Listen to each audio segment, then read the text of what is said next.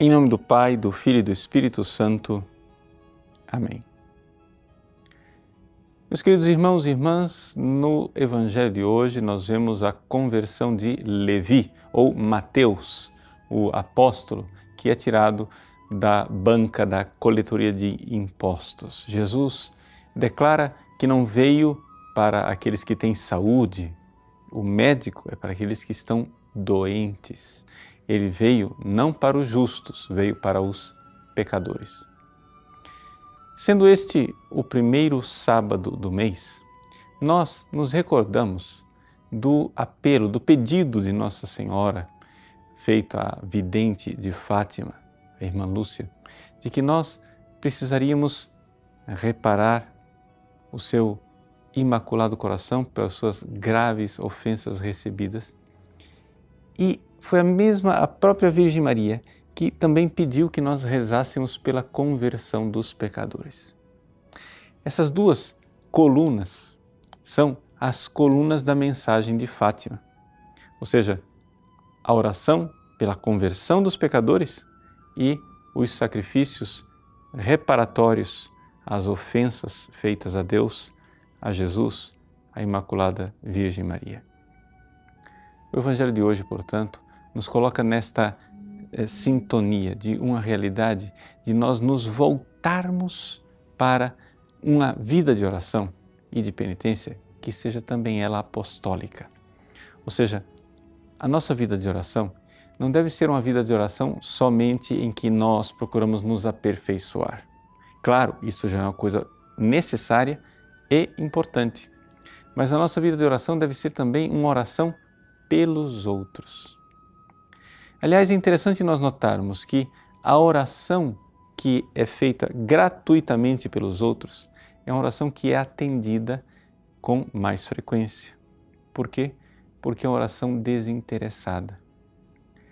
Eu conheço um sacerdote, amigo meu, que quando ele tem alguma intenção especial que ele precisa alcançar aquela graça é, por alguém necessitado, alguém que está realmente precisando, ele vai até crianças da catequese e pede àquelas pequeninas crianças que rezem naquela intenção.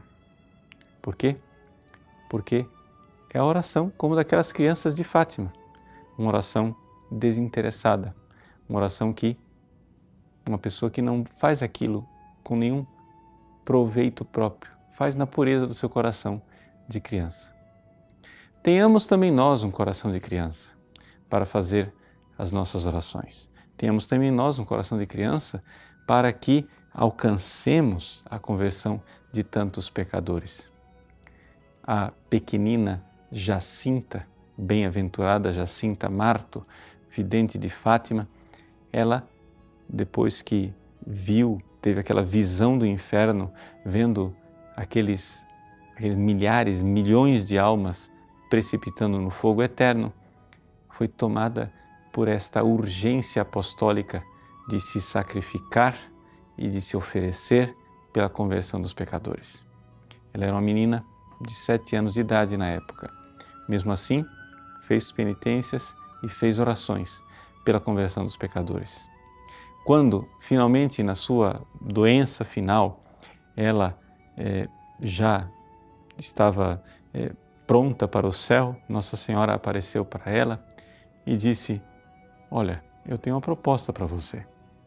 Você pode já vir para o céu agora, ou você pode ficar aí, nesse mundo, por um tempinho a mais, sofrer muito mais para salvar mais pecadores. Jacinta então aceitou o desafio. Ela aceitou sofrer mais para salvar mais pecadores. No Hospital de Lisboa, quando ela já estava lá na reta final da sua vida, já pronta para ir para o céu, ela confidenciou a uma das religiosas que cuidava dela: Acho que Nossa Senhora irá me buscar em breve, porque eu sofri muito. Eu devo ter cooperado para a salvação de muitos pecadores. Façamos isso também nós. Que o Evangelho da conversão de Levi, o pecador, nos leve nessa quaresma a oferecer sacrifícios e fazer orações pela conversão dos pobres pecadores. Deus abençoe você. Em nome do Pai, e do Filho, e do Espírito Santo. Amém.